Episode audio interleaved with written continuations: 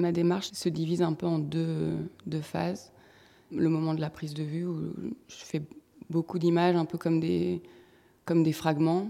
Ça a commencé par une pratique un peu du, de la trouvaille et du hasard, mais c'est vite euh, remplacé par vraiment je, je, cherche certains motifs. Et donc je me focalise beaucoup sur euh, le, le, microcosme, on va dire.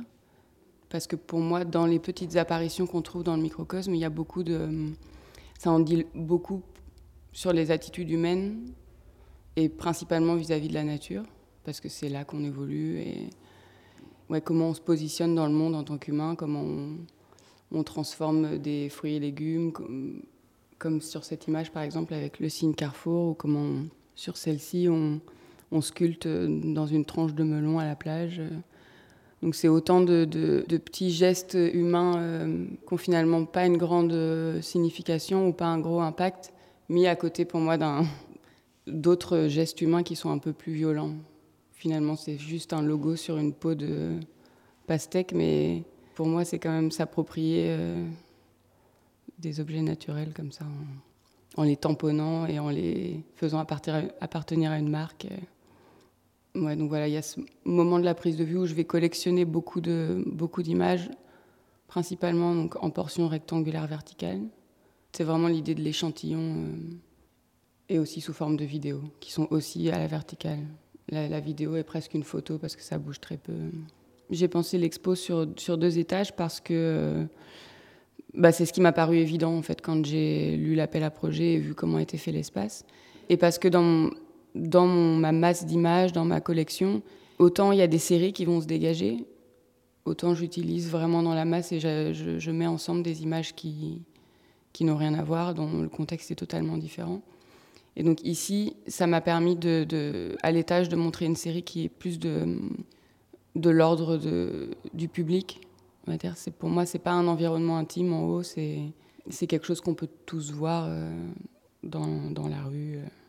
En bas, c'était l'occasion de, de, tenter de créer un espace plus intime, où on reste un peu plus longtemps, peut-être parce qu'en haut, on passe vite. On voit les images, elles sont toutes pareilles. Euh, et, euh, et, en bas, j'espère que les gens euh, tentent de faire des connexions entre les, images. La disposition sur deux étages me permettait de vraiment faire une déambulation et de passer par des phases. Et ensuite, au bout de ce que j'appelle le souterrain, même si c'est un bien grand mot, on arrive à une pièce qui est totalement euh, sombre. Et là, il y a une, vidéo de la Grande. Enfin, une vidéo, une photo de la Grande Ourse.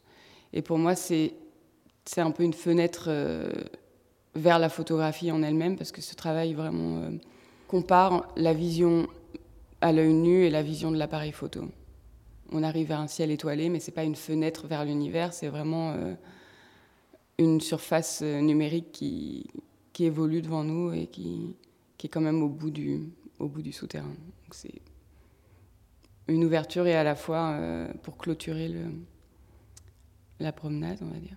C'est juste qu'il y a quelque chose de dans les images de l'ordre de la séduction. C'est des couleurs très euh, charmantes, on va dire, des, couleurs pleines. Il y a le violet euh, de la vidéo, là, les pastèques vertes, un beau vert, euh, le jaune de, la photo. Il y a tous les noms de, de plantes mortes, de plantes d'espèces de plantes disparues.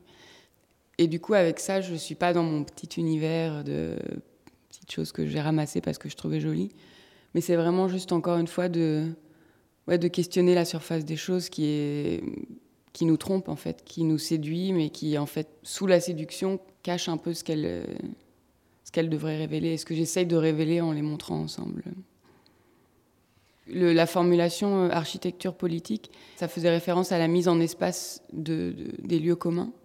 Les choix sont assez arbitraires. Euh, le, les bancs sont de telle couleur, de telle forme. Euh, il y aura une ligne de platane de 5 euh, de cinq arbres euh, qu'on va tailler chaque hiver et qui vont rester maigres parce qu'ici il n'y a pas trop de place pour qu'ils deviennent gros. Et je me pose souvent la question de qui décide ça. De... Ouais, c'est des choix, euh, j'imagine, liés à chaque commune. Euh, mais en France, par exemple, tous ces agencements se ressemblent. En Belgique, c'est pareil. Donc je disais, ouais, politique dans le sens où, où c'est fait par... Euh, ouais, par les, les, dirigeants de chaque commune. Et, je trouve ça fou, que ce soit décidé comme ça. et que ça devienne notre environnement. Par exemple, les platanes, c'est des arbres tropicaux. J'ai appris ça récemment, justement, en bossant sur cette série-là. Mais on les a vraiment modelés pour qu'ils ornent nos trottoirs, mais c'est assez moche à la fin. Donc, et, un peu, et assez violent vis-à-vis d'une plante vivante. Quoi. Moi, je ne vois pas ça comme une pratique engagée. Parce que je, pense qu'à partir du moment où on a une pratique artistique, on, prend, la parole et, on, développe un discours et voilà, on prend position dans le monde. Mais j'ai pas envie de scander ça comme quelque chose d'engagé parce que ce serait vraiment coller une étiquette sur un travail. Euh. Il y a euh, une œuvre que, je préfère dans cette expo, mais parce que pour moi, elle, elle englobe beaucoup de choses qui m'intéressent.